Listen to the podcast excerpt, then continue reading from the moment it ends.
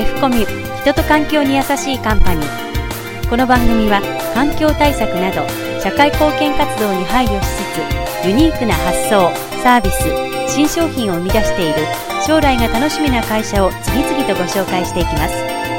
社長様ご自身のキャリアや経営方針を経営の中でのご苦労や成功体験談とともに語っていただきます。第14回発掘 F コミ人と環境に優しいカンパニー。今回より6回にわたって日本伝統工業株式会社代表取締役伊藤真美氏にお話を伺います。幼稚園からインターナショナルスクールに通い大学卒業後フリーのラジオ DJ として活躍。30歳でアメリカ留学宝石鑑定士の資格を取得。先代の社長である父の死後会社が倒産寸前に。第1話私のキャリア。DJ からジュエラーを目指して。あの仕事という意味ではあの大学を出てすぐに、えー、ラジオのディスクジョッキ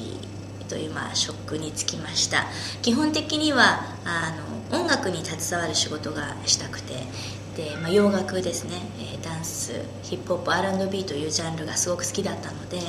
あの当時はまだその日本の皆さんにそんなにその、まあ、ブラックミュージックというのが今ほどポピュラーではなかったんですね。ですからその、まあ、黒人の皆さんが歩まれた歴史とか文化とかをが歌詞にこう入ってますからそういうメッセージを伝えながら、まあ、音楽の素晴らしさであったり、まあ、いろんな歴史の勉強にもつながればいいかなっていうあの考えで、えーまあ、ラジオのディスクジョッキーになったんですけども、まあ、いきなりあの好きな音楽の番組を持てるわけではなくて、まあ、いろんなこうでしょう。本当に、えー、アシスタントで電話番号だけを言うとかそれでもとちるとかね。そういうあのところからスタートしました。で約8年間勤めまして本当にあの好きな番組も持てましたし自分で一人で、まあ、それこそ憧れのアーティストにインタビューしに行ったりとか、えー、本来なかなか会えないそのビッグスターが来日した時には必ずこう、えー、会いに行けたりとか非常にあの好きな音楽に携わる人としては、えー、いい思いというかいい経験をさせていただきましたけれどもその本当にその音楽に携わるラジオのディスクジョッキーというのが自分にとって天職かというとなんか違ったんですね。その好きだったがゆえに裏切られたところもありますしあのやっぱり、うん、まだ学生だった頃は好きなことを仕事にしたいと思ったんですけども結果好きなことを仕事にすることは必ずしもベストじゃないなっていうような思いがちょっと強くなったんですね。それででもなんとなくまだちょっともう一本こう違った好きな道に行こうと思いましてちょうど30歳になった時にあの宝石の仕事に就こうと決断しまして全てその今までのそのマスコミ関係のお仕事は辞めてアメリカに留学しました。であの留学した目的というのは宝石の鑑定と鑑別士の資格を取るためだったんですけども、まあ、いくらその宝石の仕事に就きたいと言ってもいきなり違うジャンルからボンとあのその世界に飛び込んできたとしても説得力はないですし好きだからだけではなかなか認めてもらえないと思ったので、まあ、資格を取りにその世界的に非常に有名な宝石の専門学校があるんですけども、えー、そちらの、まあ、カリフォルニアにある学校に入学しました。で約1年ぐらいであの、まあ、資格は無事取れてまあじゃあ宝石の、まあ、ジュエラーの道に一歩入ろうかというぐらいですね。日本で就職するのかアメリカで仕事をするのか結構夢を膨らませながらあの、まあ、楽しみにしていたところちょうど日本からの電話が来まして父の会社が危機に。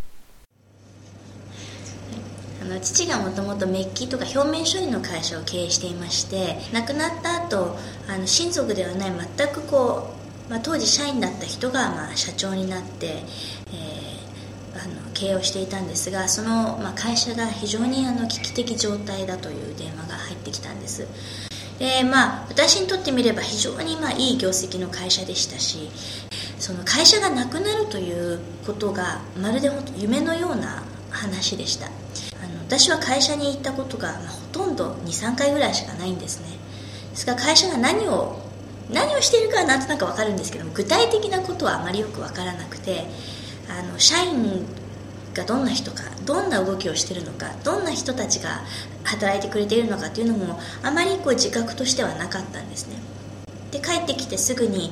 まあ、その税理士さんとか弁護士さんとかとその打ち合わせに入るんですが、まあ、どうしてそんなに会社の業績が落ちたかと言いますと要はその父がちょうど亡くなった後にあのまあその任せた人が世の中特にものづくりの拠点っていうのが少しずつ中国にシフトし始めているにもかかわらず何の手も打たずただ、えー、今まで通りの仕事をしていく。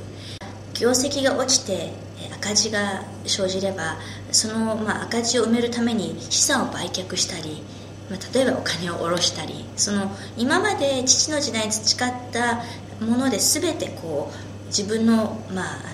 出したマイナスを埋めていくような状態が続いたんですね。でもただそれだけでは会社というのは継続しないのでとうとう、まあ、10年経たないうちに、え倒産寸前あの人によれば死にたいとにまで言われたぐらいあの非常に危機的状態に追い込まれました。次回は日本伝統工業株式会社代表取締役伊藤真美氏2回目の配信を行います。F コミメールマガジンキャリアサプリ創刊。キャリアに関する情報をメールマガジンで配信。F コミのトップページよりぜひ登録してください。F コミは人と環境に優しいカンパニーを応援します。